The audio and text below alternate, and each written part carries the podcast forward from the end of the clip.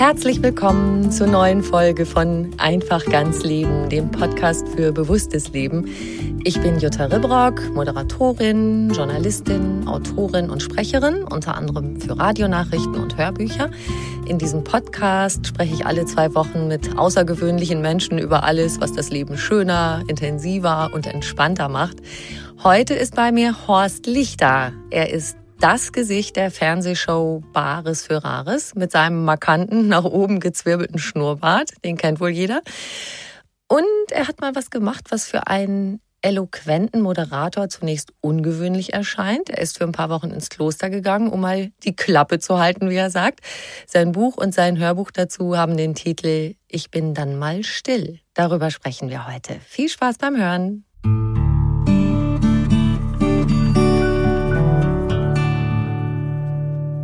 Lieber Horst, herzlich willkommen. Dankeschön, ich freue mich sehr und äh, vorweg eine traumhafte Stimme. Vielen Dank, aber deine auch, so ein schöner Brummbär. Ja, Brummbär, ja. Äh, das höre ich auch immer unheimlich gerne, wenn mir jemand sagt, Horst, also von dir höre ich so gerne, ich schlafe dabei so herrlich ein. Nicht wahr? Ja, naja. ja, Horst, ich musste ja ein bisschen schmunzeln, ne? Da geht der Horst Lichter dem nach eigenen Bekunden nicht so wichtig ist wie andere Menschen und die Harmonie mit anderen, in ein Schweigeretreat in einem Kloster mhm. und möchte dann doch so gern mit den anderen in Kontakt gehen, die aber nur gesenkten Blickes um ihn rumgehen und komische Sachen machen. Ja. Was hast du dir da eingebrockt? Ja, das kann man wirklich so sagen. Was habe ich mir da eingebrockt? Äh, da ich mich wirklich mal in fremde Hände begeben habe und fand halt nur die Idee so fantastisch, um zu sagen, okay, lerne ich mich selber kennen, was lerne ich kennen, auf welche Ebene begebe ich mich eventuell mal, ohne spirituell zu werden, wenn ich einfach mal ganz lange ruhig bin, wenn ich nicht reden darf.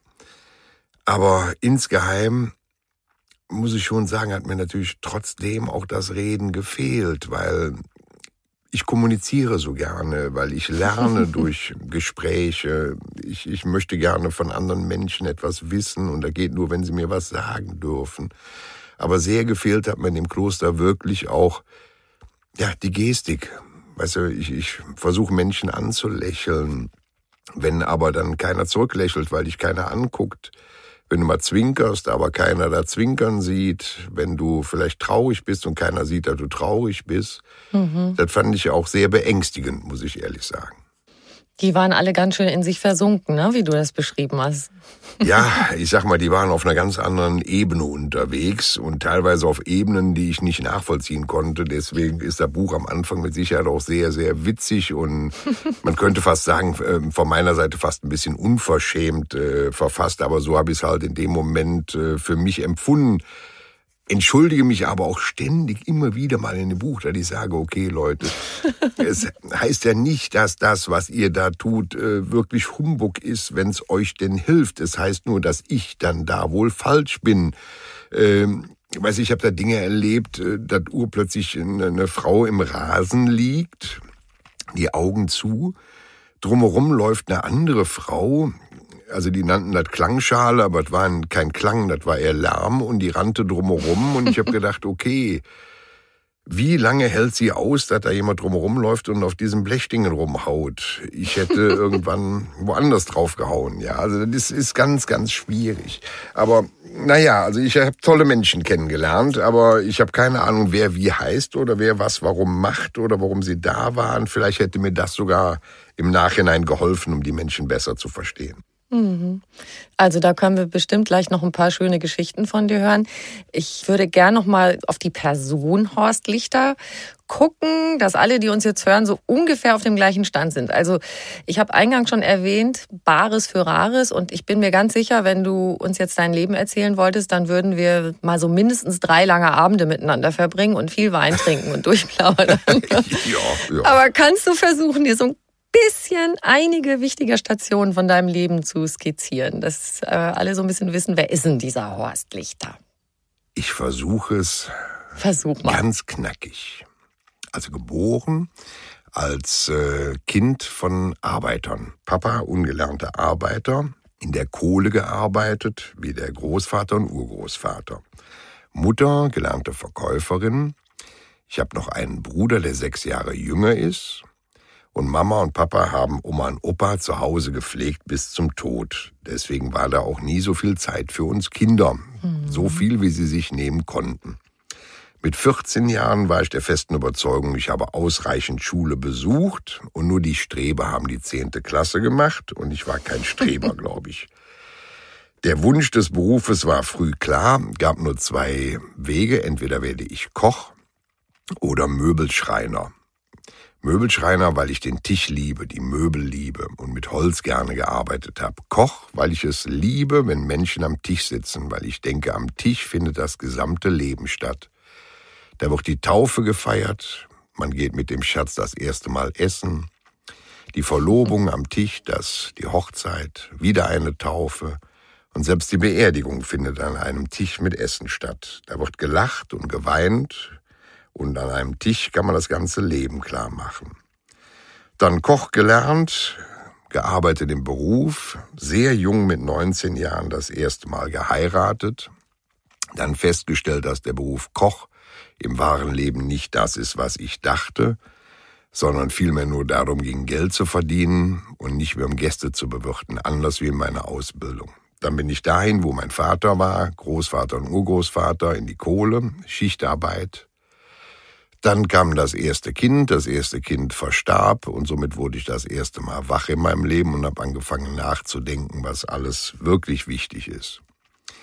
Danach ging es weiter mit 26 Jahren ersten Gehirnschlag, mit 28 den zweiten mit Herzinfarkt, dann mein ganzes Leben verändert, den Beruf an den Nagel gehängt. Leider Gottes ging darüber auch die erste Ehe hinüber und habe mit meinem eigenen Laden angefangen, weil ich habe mich zurückbesonnen, was ich wollte. Kochen. Kochen für Menschen, Menschen, die an einen Tisch kommen. Das Ganze in einem uralten Tanzsaal, den ich umgebaut habe zum Lokal.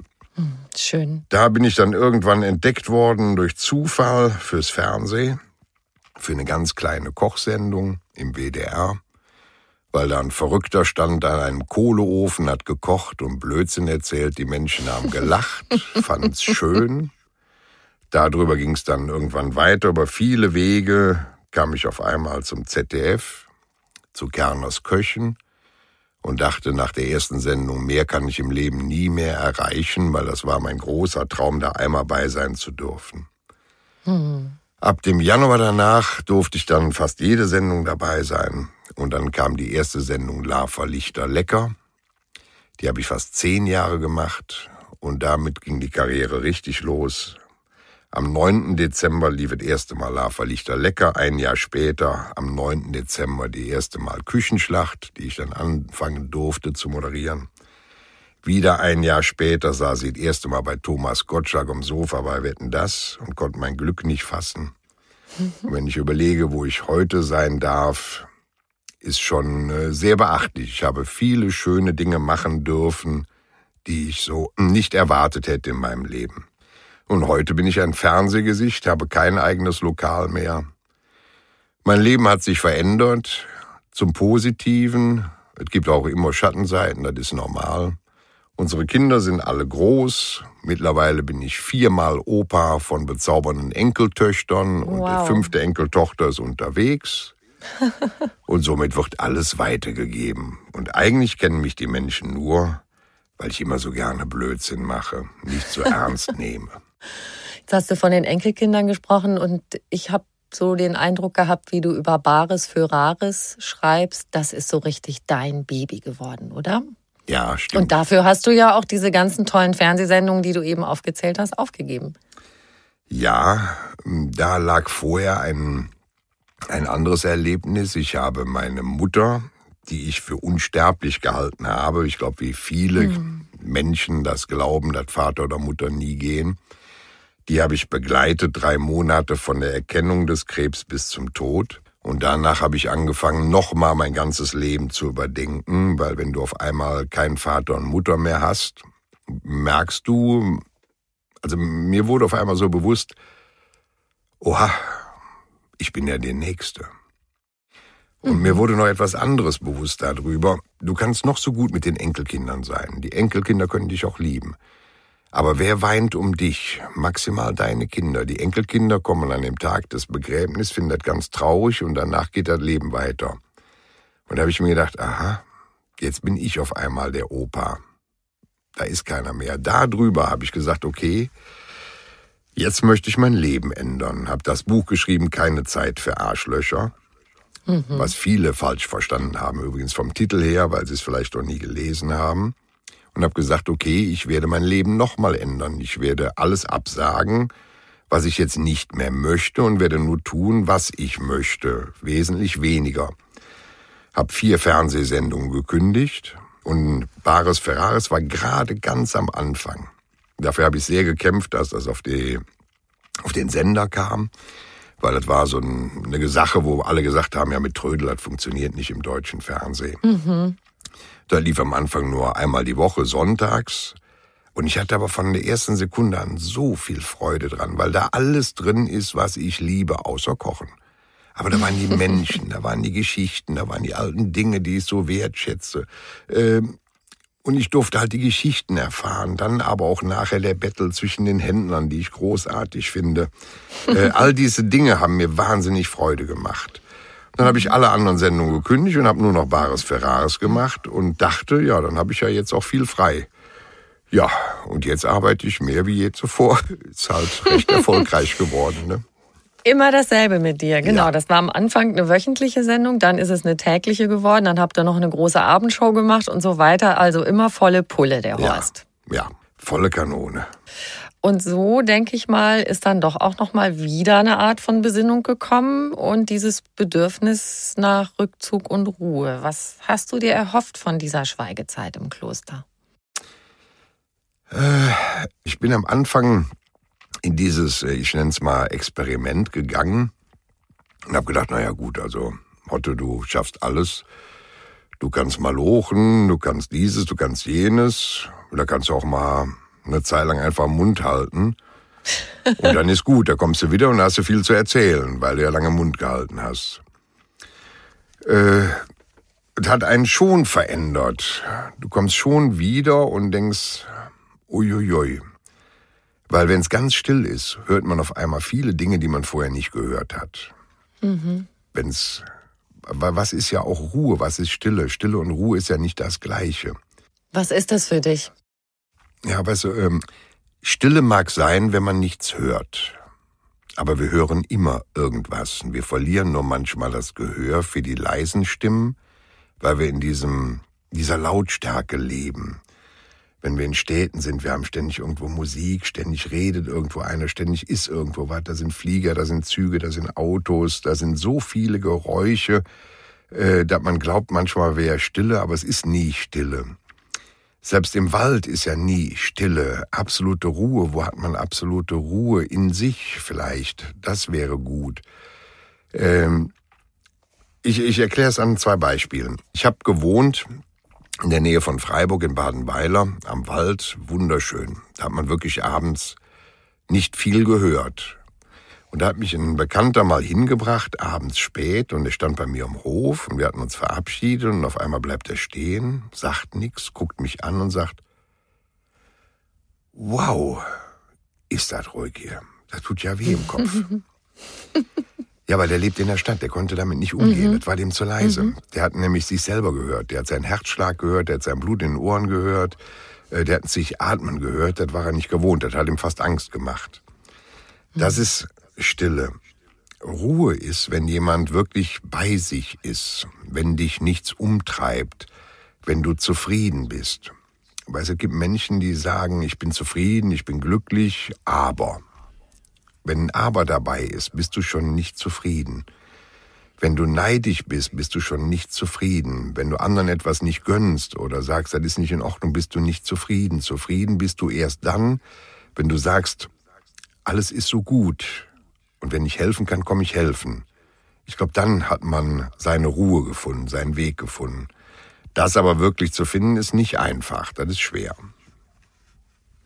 Genau, und wenn es drumrum leise ist, dann schreien einen oft irgendwelche Dinge aus dem Innern nämlich erst recht mhm. an. Aber mhm. hallo.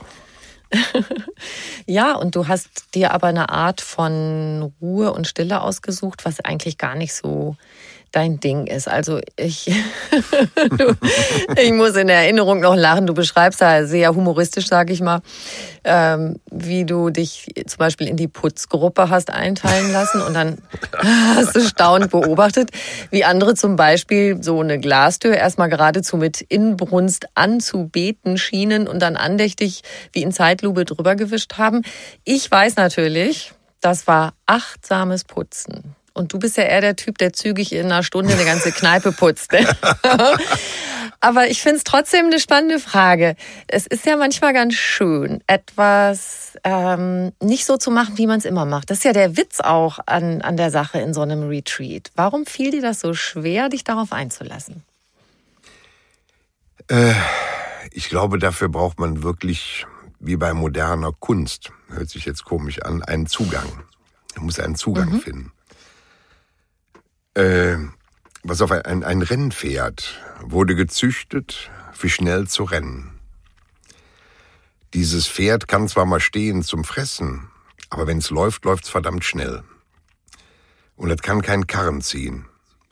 Aber so ein Ackergaul, der kann nicht rennen, aber der kann verdammt schwer ziehen. Und der steht auch mal nur zum Essen, aber der wird nie anfangen zu rennen. Und ich glaube, ich war eher so ein Ackergaul. ich bin von Kind an so erzogen worden, da musst du mit fertig werden. Egal was es war. Und dieses, das muss fertig werden, das heißt für mich in, in Konsequenz hart arbeiten, damit das fertig ist, egal was es war. Weißt du, auch beim Kochen, du, du machst den Mise en place, die Vorbereitung dauern am längsten, die musst du am, am vernünftigsten perfekt machen. Aber ich habe nie da gesessen wie das schon mal so erzählt wird in den lustigen äh, Büchern. Ja, ich habe diese Kartoffel ausgesucht, weil sie so gut in der Hand liegt und sie zu schälen, praktisch sie aus ihrem Kleid zu schälen. Da denke ich mir immer, Mann, Kollege, das soll eine Stampfkartoffel werden. Gib Galle, sonst wird das Ding nie gar. Ähm, diese Ruhe zu finden, ist, ist sehr schwer. Und dann den Menschen dazu zu gucken, wie die erstmal mit dem Besen reden und den zu überreden, eventuell gleich mit ihm zu kehren. Da denke ich mir, in der Zeit habe ich den ganzen Hof gekehrt, Kollege. Und Ist dann bin ich danach müde. Ja. So, und wie die junge Dame damals diese Scheibe geputzt hat, ich bin bald wahr, ich habe gedacht, mein Gott, ich weiß zum Beispiel, dass Glas über Jahrhunderte läuft. Da kann man messen, wenn man alte Scheiben hat. Die sind unten viel dicker als oben. Glas läuft tatsächlich, genau wie Blei. Deswegen wurde früher auch Blei immer mal wieder. Ja. Echt? Ja, ja auch, auch Bleifenster so, das läuft nach unten über die Zeit, über die Erdanziehung tatsächlich. Mhm. Und deswegen hat man die schon mal gewendet. Und in der Zeit, wo die das Fenster putzt, besser läuft der Glas nach unten. Ich hatte echt Angst, wenn die fertig ist mit dieser Türe, dann ist sie unten dicker als oben. Ich weiß natürlich aus Erzählungen, es sollte um was anderes gehen, dass sie das bewusst macht, sich bewusst bewegt. So ist es. Ah, das ist für mich schwer. das ist für mich schwer. Weißt du, ich habe immer gesagt, wenn ich nachher müde bin, dann weiß ich, was ich getan habe. Ja, äh, oh, das ist schwierig. Ja. Aber Hotte Lichter hat dann jedenfalls sein eigenes Ding gemacht genau. und äh, ist auf seine Weise zur Ruhe gefunden. Du hast dir ein Fahrrad besorgt, übrigens nachdem du Jahrzehnte nicht mehr geradelt bist. Und dann bist du stundenlang durch die Landschaft gefahren. Was hat das mit dir gemacht? Das war tatsächlich, weil da kam ich schnell an körperliche Grenzen. Ich bin wirklich äh, 40, 45 Jahre bestimmt kein Fahrrad gefahren. Und ich dachte mir, okay, das ist immer noch besser wie Laufen. Das und war hab, mutig dann. Ja, das war sehr mutig. Ja. Äh, vor allen Dingen war mutig, dass ich relativ weit weggefahren bin und dann kaputt wie Hulle war und mir dann erst einfiel, ich muss auf den gleichen Weg wieder zurück. Das war weit. Aber da habe ich gelernt, mir die Kräfte anders einzuteilen. Und da war ich fast wie die Fensterputzerin. Ich wurde auf einmal langsam, um ans Ziel zu kommen. Und hatte dabei ganz viel Zeit zum Nachdenken. Ich hatte nämlich Ruhe. Ich hatte kein Handy bei, das lag im Zimmer und war aus. Ich hatte kein Radio logischerweise, mich konnte keiner anrufen, mich konnte keiner zulabern. Ich war einfach mit mir, mit meinem Körper in der Luft, im, im draußen alleine. Und da gingen mir tausend Sachen durch den Kopf und ich habe mich auch gespürt. Mich zu spüren ist für mich sehr wichtig. Ich habe natürlich da mehr Kilometer abgeradelt wie je in meinem Leben, aber es hat mir wirklich äh, geholfen. Es hat mir Spaß gemacht. Bin allerdings danach nie wieder gefahren, muss ich dabei sagen. Bleibt Ach, drauf. echt? Ja, ja. Hier hört jetzt keiner zu, nein, ist klar. Nein, Gott sei Dank. Nee, ich habe mir echt gedacht, oh, jetzt fahre ich viel Fahrrad. Ich bin das letzte Mal Fahrrad gefahren in, im Kloster. Das war halt aber auch schon. ja. Und kannst du aber sagen, gerade diese Art von zur Ruhe kommen, was das bewirkt hat? Du hast auch geschrieben, dass dir genau zur rechten Zeit, nämlich nachts im Bett, oft alles durch den Kopf rattert, was man vielleicht besser tagsüber lösen sollte oder du ja. nicht zur Ruhe kommst. Ist das was gewesen, was da ein bisschen geholfen hat? Ja, äh, ich möchte es mal so ausdrücken. Du weißt ja, dass ich Automotorrad verrückt bin. Mhm. Und ich kann das immer mit Maschinen tatsächlich am besten vergleichen, weil ich glaube, wir Menschen haben alle Maschinen nach unserem Ebenbild gebaut. Ich brauchte mal eine Inspektion. Mhm. Und ich glaube, das war zumindest mal so eine Inspektion, dass man sagt, du komm her, lass mal alle Lager abkühlen, fahr den Motor mal runter und check mal die ganze Elektronik, um zu gucken, wo geht wann vielleicht was kaputt. Aber was es auf jeden Fall bewirkt hat, ich habe vorher schon immer gedacht, dass ich mir sehr viele Gedanken mache um andere Menschen. Weißt du, wie geht's dem? Äh, kann man helfen? Kann man was tun? Wieso ist er traurig? Wieso ist er lustig? Ähm, aber dadurch habe ich noch viel mehr über andere Menschen nachgedacht, wo ich mich am Anfang vielleicht lustig gemacht habe über den einen oder anderen, was er da wie tut. Hat mir aber auch dann wieder für mich gegeben, Horst, denk anders drüber nach. Vielleicht ist das ja für ihn genau richtig. Das heißt, das eine Medikament ist ja nicht für alle gut. Mhm. Ich esse gerne Nougat, andere hassen Nougat. Ähm, dann gibt es Leute, die lieben Marzipan und andere haben eine Mandelallergie. Und das war für die Menschen da wohl genau das Richtige. Und auch mein äh, Zen-Papst da mit den schönen Füßen. ja, also der Kollege wird schon alles richtig machen, nur für meine Person nicht. Vielleicht habe ich auch keine Türe für ihn aufgemacht, aber es hat mir trotzdem geholfen, nochmal etwas toleranter zu sein. Weil das ist ja auch so ein schönes Wort, was wir sehr oft benutzen in der heutigen Welt, aber extrem selten tatsächlich praktiziert wird. Alle wollen Toleranz, aber keiner möchte sie geben. Das ist das Verrückte dabei. Und da musste ich auch erstmal lernen, okay, wenn die auf der Blechtrommel da rumkloppen, muss mir das nicht gefallen, aber wenn es ihr was bringt, scheint es ja gut zu sein. Ja, und das äh, ist jetzt ein, ein guter Punkt, finde ich, um auf so ein ganz zentrales Lebensthema oder etwas, was dir total wichtig ist, zu kommen. Du hast da ja mit so einer gewissen Verwunderung und Distanz auf die Menschen geschaut. Aber wie du schreibst, ist eins der wichtigsten Sachen, die du brauchst, Harmonie. Harmonie mit anderen. Ja, ich sag mal, das ist meine schwierigste Krankheit. Ich bin tatsächlich harmoniesüchtig. Ich lerne aber, das ist schwierig. Das ist sehr schwierig. Ich habe zum Beispiel einen Traum, wo ich genau weiß, das wird nie funktionieren. Man tut in seinem Leben ja immer mal wieder Menschen weh. Jeder. Jeder Einzelne tut anderen Menschen mal weh. Hm. Und ich habe mir mal gewünscht, Gott, wie schön wäre das, wenn man keinem Menschen mehr wehtun müsste. Damit meine ich nicht körperliche Schmerzen. Mhm. Und habe dann ganz in Ruhe drüber nachgedacht und festgestellt, das geht nicht. Das geht leider Gottes nicht, weil dann müsstest du immer Ja sagen. Und wenn du immer Ja sagen würdest, würdest du anderen wehtun. Weil die glauben, du hast ja für sie auch Ja gesagt. Also musst du ja irgendwo auch an dich denken. Und das ist äh, eine, eine ganz schwierige Sache. Dann weiß ich, dass Harmonie, weißt du, ähm, du bist eine Frau, äh, Frauen sind tatsächlich etwas anders als Männer geprägt. Ne? Das ist nur nun mal so. Ach. Ja, habe ich, hab ich jetzt gelernt. Ja, ganz frisch. äh, nein, eine, eine Frau möchte sich ja auch mal auseinandersetzen. Äh, meiner übrigens auch. Die möchte sich auch mhm. mal auseinandersetzen. Und ich möchte das eigentlich nicht. Warum? Weil ich denke mir immer, ja du, ähm, das können wir anders regeln. Wenn du das so möchtest, dann ist okay. Und ach komm, jetzt äh, guck mal draußen scheint die Sonne. Nee, die möchten dann auch mal wirklich, dass die Funken fliegen. Und das ist für mich wahnsinnig schwierig. Mhm. Äh, aber das Verständnis zu haben, dass das andere schon mal wollen, ist ja schon mal der erste Schritt in die richtige Richtung. Aber nichtsdestotrotz wäre es für mich so schön, wenn man sagen würde, ach komm, wir haben uns doch alle nur lieb, alles ist doch gut, jeder will doch nur das Gleiche, dass alles schön ist. Also die Harmoniesucht ist bei mir das Schlimmste. Aber das habt ihr habt das, obwohl die Funken gelegentlich fliegen, anscheinend gut hingekriegt. Ihr seid doch schon sehr lange verheiratet, oder? Ja, wir sind im 24. Jahr zusammen, da muss man mal überlegen. Ne? Das ist ja also. heutzutage ja auch schon wieder fast unüblich. Ne? ne? Die meisten sagen Menschenskinder bei der Ehe erste Mal oder ne? und dann fragen sie, wie lange noch und all so ein Blödsinn. Oder finde ich auch immer so spannend, wenn äh, bei verschiedenen Paaren das Kribbeln im Bauch mal aufhört, dann sagen sie, hat alles keinen Sinn mehr. Äh, ja, du, das äh, bleibt nie alles so, wie es war. Man muss sich weiterentwickeln. Ich glaube, eine Beziehung ist immens viel Arbeit.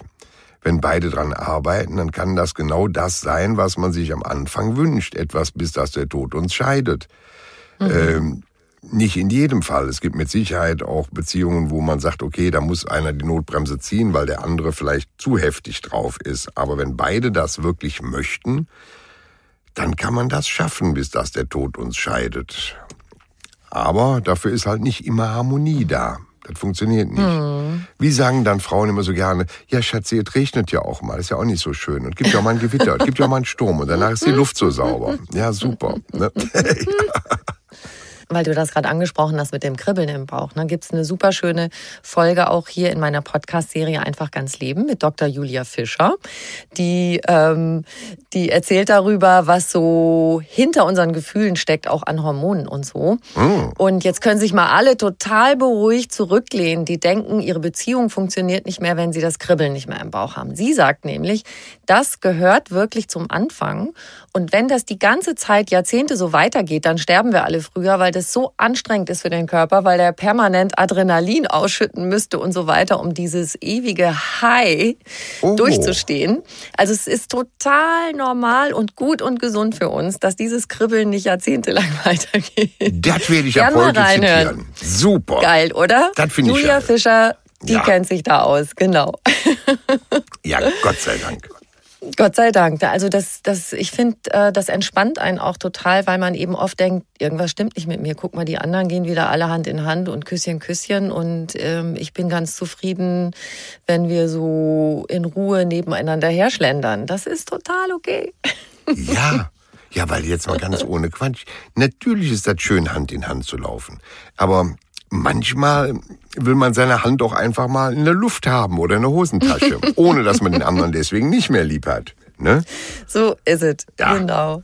Ne, vor allen Dingen, wenn das Mädel dann schöne Schuhe anhat und ist ein bisschen größer. Ja, dann muss ich die Hand immer so hochhalten. Das ist auch schwierig. Ne? Der harmonische Horst. Jetzt haben wir einen, einen Begriff angesprochen, der dir so wichtig ist. Ich würde so gern einfach so ein paar Begriffe nennen und das wäre schön, du sagst, was dir spontan dazu einfällt. Das sind Sachen, die mich so angesprungen haben in deinem Buch, okay? Mhm. Du hast eins eben schon mal angesprochen, Neid.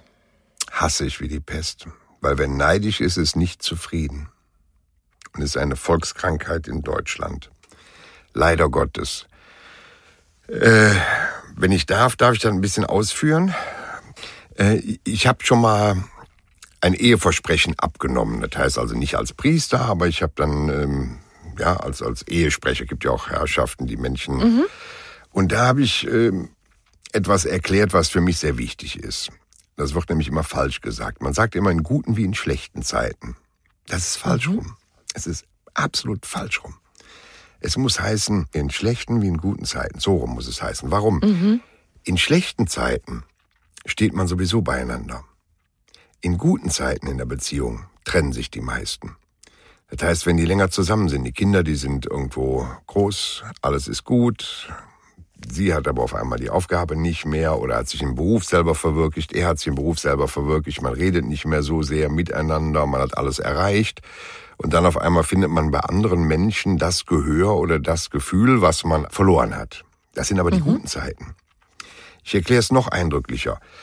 In der Nachkriegszeit nach dem Krieg hatten alle nichts. Die haben ganz, ganz schlimme Zeiten hinter sich gehabt. Dann haben sich, sowas bei uns im Dorf, die Nachbarn geholfen. Die haben sich alle geholfen, Haus zu bauen. Alle waren bei dem Keller bauen, die waren alle bei dem Keller bauen. Die haben gesammelt für Taufe, die haben gesammelt für Silberhochzeit, die haben zusammen gefeiert, die haben zusammen gelacht. Man war immer füreinander da. Das waren die schlechten Zeiten. Heute, in diesen verdammt guten Zeiten, wir haben nämlich tatsächlich gute Zeiten, Absolut. schießen die mit dem Luftgewehr aufeinander, weil der Baum rüber wächst. Auf einmal ist es nicht mehr, ich weiß noch als Kind, dass wir uns gefreut haben und meine Eltern tatsächlich auch. Und das war ehrlich, als der erste ein Auto bekam bei uns auf der Straße oder der erste einen Farbfernseher bekam, fanden alle toll. Da hat aber keiner gesagt, boah, das Arsch hat einen Farbfernseher oder ein Auto, sondern die haben sich gefreut, weil wir durften noch mal gucken oder mitfahren. Heute ist das anders. Und Neid ist für mich ein wirklich verabscheuungswürdiges, ja, wie nennt man das? Das ist ja, ist das ein Gefühl, ist das eine Geste, das ist, ja, das ist ein Ungeziefer, das ist ganz böse, finde ich. Neidisch darf man nicht sein. Prominenz. Äh, Prominenz, ja. Äh, viele sagen, ich wäre prominent. Mich kennen nur viele Menschen. Prominenz hat Vor- und Nachteile. Wenn man sehr bekannt ist, glauben mir mal alle, das wären nur Vorteile. Aber ich möchte mich auch niemals beschweren. Also was ich ganz schlimm finde, ist, wenn äh, Prominente, also jetzt Sänger, Fernsehstars, Kinostars, ähnliches, also Menschen, die in der Öffentlichkeit sehr präsent sind und sich das auch ausgesucht haben, auf einmal etwas verlangen, was sie vorher gar nicht wollten. Weißt du, wenn jemand berühmt werden möchte, ein Sänger, der möchte ja am Anfang berühmt werden, ein Schauspieler, der möchte ja berühmt werden, damit ihn jeder erkennt. Kaum sind sie berühmt, möchten sie nicht mehr erkannt werden. Da gibt's ein einfaches Rezept, such den anderen Job oder lauf mit Perücke auf der Bühne rum, damit dich keiner erkennt. Dann ist das schon mal geklärt. Äh, weißt du, das ist so ein Widerspruch in sich. Äh, mhm. Wenn ich doch diesen Erfolg möchte, dann weiß ich auch vorher die Konsequenzen. Ja, wenn ich weiß, ich möchte jetzt Skifahren gehen, dann wird's kalt. Da kann ich mich nicht beschweren, dass der Schnee verdammt kalt ist oder mich mal hinlege, weil es glatt ist. Das wusste ich vorher. Und äh, natürlich äh, ist prominent sein nicht immer einfach, ähm, in, in vielerlei Hinsicht. Das ist vielleicht nur einfach für die, die außen stehen, die sagen, aha, ja, guck mal der, der ist ja einfach. Natürlich mhm. kommt man mal ins Hotel und bekommt ein Upgrade, weil man derjenige ist, der man gerade ist wo ich mir dann auch manchmal denke, ja, warum kommt nicht in hart arbeiten dann Upgrade, weil er vielleicht gerade ganz normal bezahlt, ja, wie ich auch und vielleicht nur sehr nett ist. Ähm, aber das ist in, in diesem verrückten Leben halt leider Gottes so. Genau, und manchmal ist es auch ein bisschen eine Gratwanderung. Du erzählst auch von Situationen, wenn du dann mit deiner Frau unterwegs bist und jeder möchte ein Foto mit dir machen, da ist sie auch schon mal verschwunden. Ja, das macht mein Schatz häufiger, da ist sie knallhart. Ähm, da hat sie auch schon ein paar Mal zu mir gesagt, pass mal auf, Schatz, du bist so viel weg, du bist so viel am Arbeiten. Wenn du mit mir unterwegs bist, bist du mit mir unterwegs und dann nicht mit allen anderen. Und sie hat mich wirklich schon häufiger einfach mal irgendwo stehen lassen. Ich vergesse nie Berlin KDW. Wir sind unten im Erdgeschoss, wir spazieren da durch und es kommt eine sehr nette Dame an, die da arbeitete und fragt, ob sie ein Foto haben darf. Ich sage selbstverständlich, gar kein Thema stelle mich mit ihr parat, eine Kollegin macht ein Foto, dann kommt der nächste, noch einer, noch einer, noch einer und dann kann ich ja nicht sagen, so jetzt ist gut, drehe mich rum, ja, Schatz weg. Ja, ich denke, ui, was machst du jetzt? Jetzt bleibst du erstmal ganz still hier auf dem Fleck stehen, sie wird ja wiederkommen. Sie kam natürlich nicht wieder und dann habe ich sie gesucht. Sie war dann mittlerweile auf der vierten Etage und da habe ich sie tatsächlich durch Zufall gefunden. Und dann sagt sie, du, pass auf, Schatz, das ist ganz einfach. Wenn du das möchtest, tu du das. Aber sagt sie, ich kann mein Leben ja nicht nur mit Warten auf dich verbringen ich möchte ja zwischendurch auch noch mal irgendwas haben und ab und zu dich auch. Ich habe aber den Weg noch nicht gefunden, jemanden höflich zu sagen, du jetzt gerade bitte nicht, ja, sonst ist mein mhm. Schatz weg. Das ist eine ganz schwierige Sache für mich und ich kann mich auch nicht verkleiden. Deswegen bewundere ich so Menschen, die immer ein Kostüm auf Bühnen sind, ja, ähm, die im Privatleben kein Mensch erkennt. Mhm. Aber ich konnte ja nicht mehr einen Schnäuzer ankleben, ja, das ist ja auch doof. Ne? Ich war ja immer ich, ne? deswegen bin ich ja so, wie ich bin. Naja, aber nein, was ich damit auch meine, es gibt Menschen, die sind sehr, sehr höflich. Und wenn die kommen und sagen, entschuldigen Sie bitte, äh, dürfen wir ein Foto haben oder ein Autogramm, ist halt vollkommen in Ordnung, würde ich auch niemals Nein sagen. Mhm. Was einen schon mal eher auf die Palme bringt, ist, wenn ich mit meinem Schatz irgendwo sitze und wir essen und dann kommt jemand auf mich zu missachtet meine Frau, sagt ihr also noch nicht mal guten Tag, sondern nur mir, hallo Herr Lichter, ich will ja nicht stören, aber darf ich ein Foto haben? Er sieht aber, dass ich gerade die Gabel im Mund habe. Mhm. Und drückt meiner Frau einfach das Handy in die Hand, für ein Foto zu machen. Oh ja. Weißt du, das sind so Sachen, äh, wo ich dann denke, Mann, Kinder, wo habt ihr denn die Erziehung? Ich verstehe ja, dass man jemand fokussiert, weil man sich auf ihn freut, gar kein Thema. Aber wenn ich äh, morgen, was weiß ich, wir sehen, George Clooney sehen würde, ja, mit seiner bezaubernden Frau, äh, dann würde ich erstmal der Gattin guten Tag sagen. Dann würde ich sagen, Herr Clooney, toll, dass ich die sehen darf, darf ich ein Foto haben. Aber ich würde dann auch schon warten, ob es passt oder nicht passt. Ähm, ich, ich finde immer, der, der nicht so berühmt ist und dabei steht, der dem musst du als erstes die Aufwartung machen. Mhm. Noch ein Begriff, der da in der Nähe liegt von der Prominenz, nämlich Geld. Ja, äh, Geld ist so eine Sache. Man jault, wenn man es nicht hat. Und wenn man es hat, sagt man immer, naja, also glücklich macht das auch nicht. Dann sagen alle, die, die nichts haben, ja, da gibt's mir, dann bist du wieder glücklich. ja, dann bin ich für dich mal unglücklich. Äh, ne? Ja, das sind ja so, so schöne Ideen, die dann auch schon mal rüberkommen. Ne? Ähm, ich sag mal so, ich war sehr, sehr arm, ich war hoch verschuldet und ich war nicht unglücklich, weil ich wusste immer, ich kann arbeiten. Und ich wusste ja, warum dem so ist. Und das ist gar kein Problem. Mit Geld kann man sich äh, Wünsche erfüllen, aber nicht unbedingt Träume. Träume sind aber was anderes. Ich habe ein anderes äh, schönes Beispiel, das habe ich früher oft auch mal signiert. Arm ist nicht der, dessen Träume nicht in Erfüllung gehen, sondern der, der nicht träumt. Bitte verlier deine nie. Hm. Äh, es ist ein schönes Gefühl, keine Schulden zu haben. Es ist ein schönes Gefühl, auch in Krisensituationen wie jetzt keine Existenzängste haben zu müssen. Das stimmt. Es ist aber kein Garant für persönliches Glück oder für Zufriedenheit. Dafür kenne ich Menschen, die arm sind und Menschen, die sehr, sehr reich sind. Und beide haben immer ihre Sorgenpäckchen zu tragen wie sagt man immer so schön, unter jedem Dach ein Ach. Mhm. Aber ich weiß, dass ich sehr glücklich war, als ich das erste Mal meiner Bank sagen konnte damals, wie viel bekommst du noch von mir? Und die dann urplötzlich sagten, obwohl sie früher immer jeden Tag anriefen, wann was kommt. Ja, Herr Lichter, machen Sie das mal nicht wegen der Steuer, das ist besser, wenn Sie da ein paar Schulden haben. Aber da war ich dann doch jemand, der gesagt hat, du, dann habe ich lieber keine und bezahle meine mhm. Steuern. ja, weißt du, da war ich, äh, dafür bin ich zu bodenständig erzogen, weißt du, als Arbeiterkind, äh, also jetzt ohne zu viel Weisheiten rauszuhauen, äh, man denkt dann immer, aber damit, ich kann in Bildern am schönsten sprechen, damit ich glaube, mein Gegenüber hat mich verstanden. Mhm. Äh, man sagt immer die, die Arbeitermentalität, und dann sagt man ja, dann gibt's noch mal die Mentalität der studierten Menschen. Es mag sein, dass man mit vielen Schulden viel erreichen kann. Natürlich muss ein Unternehmer viel wagen, der muss, äh, das ist gar keine Frage, ich war selber Unternehmer, vielleicht hatte ich auch deswegen mal Schulden. Aber ich bin so erzogen worden, Junge, das Wichtigste ist erstmal, dass es der Familie gut geht. Mit dazu gehört, dass wenn du ein Häuschen hast, dass das irgendwann dir gehört und nicht der Bank.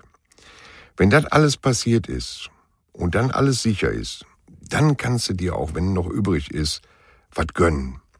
Irgendwas, was dir Freude macht. Mhm. Genau nach diesem Dingen bin ich gegangen. Aber ich könnte zum Beispiel nie glücklich sein, wenn mein Umfeld unglücklich ist. Auch das vergleiche ich immer. Äh, wenn nur ich an einem Tisch sitze und Essen habe, aber neun Mann drumherum sitzen und Hunger haben, könnte ich nicht, auch wenn es nur mein Essen wäre, in Ruhe essen. Ich würde dann eher aufteilen auf alle neun. Dann haben wir alle ein bisschen gegessen, aber ich könnte nicht ertragen, vor diesen Menschen zu essen. Das würde mir nicht schmecken. Das, äh, nee, das, geht, das würde nicht funktionieren. Deswegen muss ich natürlich auch Sorge tragen, dass mein Umfeld, das heißt meine Familie, dass es auch denen allen gut geht. Ob einem das immer gedankt wird oder dass das zurückkommt, was man selber erwartet, ist äh, eine andere Sache. Ne? Weil ich denke mir, wenn man selber für etwas gearbeitet hat, ist immer noch eine andere Wertigkeit da, als wenn man etwas geschenkt bekommt. Und vielleicht eine letzte Lebensweisheit dazu, weil das habe ich auch oft genug erklärt, wie ich mein Leben sehe. Mhm. Äh, weil ich immer wieder mal gefragt werde, weil ich ziemlich komisch finde, ja, wann hörst du denn auf? Hast du noch nicht genug? Wann hörst du denn auf? Denen erkläre ich immer Folgendes. Mein Leben ist wie ein Jahr in der Landwirtschaft beim Bauern. Jeder von uns bekommt ein Stück Feld. Nicht jeder hat ein gleich fruchtbares Stück Feld. Manch einer bekommt so fruchtbar, boah, da wirst, da verlierst du Samen und das wächst und du kannst ernten und zweimal im Jahr sogar. Mein Stück Feld war mit vielen Steinen und es war nicht so unbedingt das fruchtbarste Feld. Also was muss man als erstes machen? Jeder Bauer jedes Jahr. Der muss das Feld von Steinen befreien, der muss das klar machen zum Sehen. Was ist das? Viel harte Arbeit. Was bekommt er dafür? Nichts. Dann sähst du. Mhm. Das ist viel Arbeit. Dafür bekommst du nichts. Dann musst du drauf aufpassen, weil dann kommen Stürme, kommt Regen, kommen Vögel, klauen den Samen, du weißt nie, was passiert. Das ist eine lange, lange Zeit, wo du aufpassen musst. Dafür bekommst du nichts. Und dann kommt spät im Jahr die Erntezeit. Da bist du müde, weil du hast schon sehr viel gearbeitet. In der Erntezeit, wenn die Felder vollstehen mit der Ernte, setzt sich kein Bauer der Welt hin und guckt das schöne Feld an und sagt, ah, das habe ich aber gut gemacht. Jeder Bauer wird sein Feld ernten, solange er kann, weil er weiß nicht, wie lange oder hart der Winter wird. Und ich bin in der Erntezeit. Dann sagen viele, ja, Horst, was ist aber, wenn du während der Ernte stirbst? Da sag ich, du, weiß ich's? Vielleicht, wenn ich nicht ernte, ah, sterbe ich vor Hunger? Kann ja auch sein. Ich sag aber, es ist normal, dass man erntet. Man lässt keine Frucht auf dem Feld verfaulen. Wenn du zu viel hast, teil mit denen, wo das Feld noch schlechter war. Und so sehe ich mein Leben. Eine wunderschöne Geschichte. Ja, die erklärt für mich immer vieles. Ja. Ich habe vor kurzem eine sehr schöne Gesprächsrunde gehabt über das Thema Vertrauen ins Leben. Und das fand ich verrückt, weil ich diese Gesprächsrunde hatte. Und als ich dein Buch gelesen habe, dachte ich, das ist für dich auch ein Thema. Als du dich entschieden hast, einfach alles sausen zu lassen und sagen, mein Baby ist jetzt Bares für Rares, ich mache jetzt nur noch das. Und ich habe den Eindruck, Angst vorm Scheitern hast du nicht mehr. Stimmt das? Hatte ich tatsächlich noch nie. Vielleicht in jungen Jahren aus Dummheit, keine Ahnung. Äh, aber ich habe immer an, an, an mich geglaubt. Weißt du? Ich habe immer gesagt, so, du, du musst halt machen. Für mich gibt's nichts Schlimmeres wie Menschen, die zu mir kommen und nur jammern. Ja, äh, mein Laden läuft nicht. Warum? Weil die Straße ist doof, äh, die Politik ist doof, äh, der Wareneinsatz ist zu teuer und dieses und jenes und die haben für alles Ausreden. Aber die sehen nie die Schuld bei sich. Und ich habe immer gesagt, so, mir kann passieren morgen, was will. Egal was. Ich habe aber Vertrauen in meine Person. Du, zur Not, wenn, wenn jetzt mein Management anrufen würde nach unserem Gespräch, du Hotte, du, das ist alles vorbei, Fernseher hat dich rausgeschmissen, ich will keiner mehr sehen und Bücher will keiner kaufen und Theater geht auch nicht mehr, das ist alles vorbei, äh, dann würde ich sagen, ja, ist in Ordnung. Nicht, weil ich vielleicht jetzt äh, ausreichend finanzielle Mittel hätte, sondern ich würde sagen, du, das ist kein Thema. Äh, zur Not gehe ich äh, beim Discounter Leergut sortieren, da kriege ich auch Geld für. Ich würde irgendwas machen. Ich war immer jemand, der gesagt hat, wenn du tust, wenn du was machst, dann kannst du was schaffen. Und es muss ja nicht immer das Große sein, das kann ja auch der Kleine sein, weil ich weiß halt auch, dass du mit sehr wenig unglaublich glücklich und zufrieden sein kannst. Ähm, und das Witzige ist ja immer, dass das meistens immer die sagen, die haben. Aber denen glaube ich auch nur, wenn sie vorher mal anders dastanden. Mhm. Weil man sieht genügend Menschen, also ich habe das mal in Afrika erlebt, wo ich mich schlecht fühlte, das ist aber schon lange her, 25 Jahre bestimmt äh, in Südafrika. Da waren wir mal in so einem Ghetto. Und da haben mir die Menschen so leid getan und mir ging es damals nicht besonders gut, ganz ehrlich nicht. Ich hatte sehr viele Verpflichtungen ähm, und Theater zu Hause und was weiß ich was alles. Also ich war jetzt beileibe nicht in der Sonne. Aber da fühlte ich mich auf einmal als ein Sonnenkind, weil ich dachte, mein Gott im Himmel, die leben da mit so vielen Menschen in so einer kleinen Hütte, haben einen äh, Kleiderbügel am Dach als Radioantenne, ja, leben da mit Oma, Opa, Vater, Mutter, wie viele Kinder, die ganzen Tiere mit im Haus und Hof und alles Mögliche. Mein Gott, sind die arm. Mhm. Äh, fühlte mich da ganz schlecht, weil ich halt äh, eine vernünftige Klosettspülung hatte und Essen und Trinken und Wasser aus dem Wasserhahn und alles Mögliche. Aber nach ein paar Tagen wurde mir was anderes klar. Die waren immer am Lachen. ja, die haben, die haben zusammengesetzt und die haben gelacht. Und da habe ich gesehen, die gingen auch untereinander anders, miteinander um. Weil keiner was hatte, haben sich alle geholfen. Und schon sind wir wieder in den vermeintlich schlechten Zeiten, mhm. was vielleicht auch die guten sein könnten. Und deswegen, es kommt so immer ein bisschen auf innere Werte an. Ne? Für viele Menschen ist nur immer schwierig, dazu zu hören, wenn es jemand sagt, der, der es aus Versehen geschafft hat. Das aus Versehen. Ja. Das aus Versehen fand ich jetzt spannend. Ja, ja, äh, ja, ja, weil für mich sind da ganz viele aus Versehen bei. Weißt du, ich bin aus mhm. Versehen mhm. entdeckt worden fürs Fernsehen. Mhm. Ähm, ich erfüllte ja gar keine Voraussetzungen dafür. Weißt du, als damals der Redakteur, der Olaf, ankam und sagte, du, ich will mit dir eine Kochsendung machen, habe ich mich weggeschmissen und dachte, ein Kumpel verarscht mich.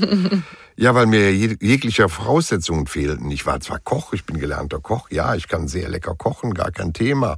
Ähm, aber ich war halt kein Johann Lafer, ich war kein Alfons Schubeck, ich war kein Sternekoch. Ich konnte mich nicht so ausdrücken wie die Herrschaften. Die waren alle besser gebildet. Äh, die hatten die feinsten Edelstahltöpfe und ich habe in uralten Emaillepötten mit Ecken abgekocht. Die hatten die feinsten Herde und ich hatte einen offenen Kohleherd. Äh, die konnten die tollsten Gerichte und, und ich konnte halt nur lecker. Ähm, ja, na also, das ja. ist doch das, worum es geht. Lecker. Ja. Und der Horst, der ist halt ein Typ. Dankeschön. Dankeschön. und somit hat es halt funktioniert. Ja, und der Typ, der auch das kleine Glück genießt, das finde ich auch sehr sympathisch, äh, dass du deine, ähm, deine ruhigen Stunden auch finden kannst, wenn du einfach Stunden oder Tage lang in deiner Garage wurstelst. Ja, das ist Männer-Yoga. Ist, ja, Männer-Yoga, kann ich nicht anders sagen. Wenn ich mal zu Hause bin, du, und wenn meine Frau dann auch noch sagt, du, ich bin da mal zwei Tage bei einer Freundin, dann weiß der Papa, was er macht. Dann bin ich in der Garage, dann habe ich schöne Musik an, habe ich ein Zigarettchen dabei, Tässchen Kaffee und da kann ich Tage drin verbringen, putzen, schrauben, umdekorieren, räumen, machen, tun, mich in eine Zeitung vertiefen. Ich habe ja noch Zeitungen aus den 20er Jahren bis heute, die ich ja noch sammle und die ganzen Bücher und dann räume ich die mal um und dann fange ich an zu blättern, dann bin ich auf einmal am Lesen, dann gucke ich auf die Uhr, da sind fünf Stunden rum. Ich bin schon morgens in die Garage rein und abends spät wieder raus. Also ist für mich das Schönste mit überhaupt. Aber ein Moped hast du da auch schon noch drin stehen, oder? Selbstverständlich. Ich wollte sagen, jetzt sprichst du nur vom Zeitung lesen. Nein, nein, nein, nein, nein, nein. Deine Leidenschaft hast du ja kurz schon angedeutet zu Anfang tolle Autos und Motorräder. Darf auch sein. Ja, Dankeschön. Finde ich auch. Finde ich auch. Ja, ich, ich sehe diese Fahrzeuge, weißt du, damit bin ich groß geworden, davon hat man geträumt, man hat die Jungs bewundert, die sowas hatten, die Herren, die sowas fahren durften. Das war eine ganz andere Zeit. Und ich sehe dieses Design, was ein Mensch entwerfen kann. Der kann aus äh, einem, Stück Metall etwas Wunderschönes machen. Ich höre sie gern, ich rieche sie gern und ich habe auch Verständnis dafür, dass heute die jungen Menschen das leider nicht mehr so sehen. Die Welt hat sich verändert. Ach, manche bestimmt doch. Ja, ich hoffe, ich tue was dafür. Ne? Jetzt haben wir über dein kleines Glück gesprochen. Ich habe am Schluss immer noch eine Frage, die ich meinen Gästen stelle. Was ist für dich persönlich Glück? Glück ist wie ich schon eben erzählt habe, zufrieden sein. Wenn man zufrieden ist, hat man keinen Neid, man hat keinen Missgunst, dir tut nichts weh. Du kannst schmunzeln, du musst nicht immer nur herzhaft lachen. Du bist einfach so rundrum, dass du sagst, so dürfte es einfach bleiben. Das wäre schon schön. Das ist Glück. Wunderbar. Ich danke dir sehr, sehr für dieses schöne Gespräch. Ich danke auch. Und ich hoffe, ich habe nicht zu viel gebabbelt. Nee, das soll ja so sein. Und dann ist ja gut. dann ist ja gut.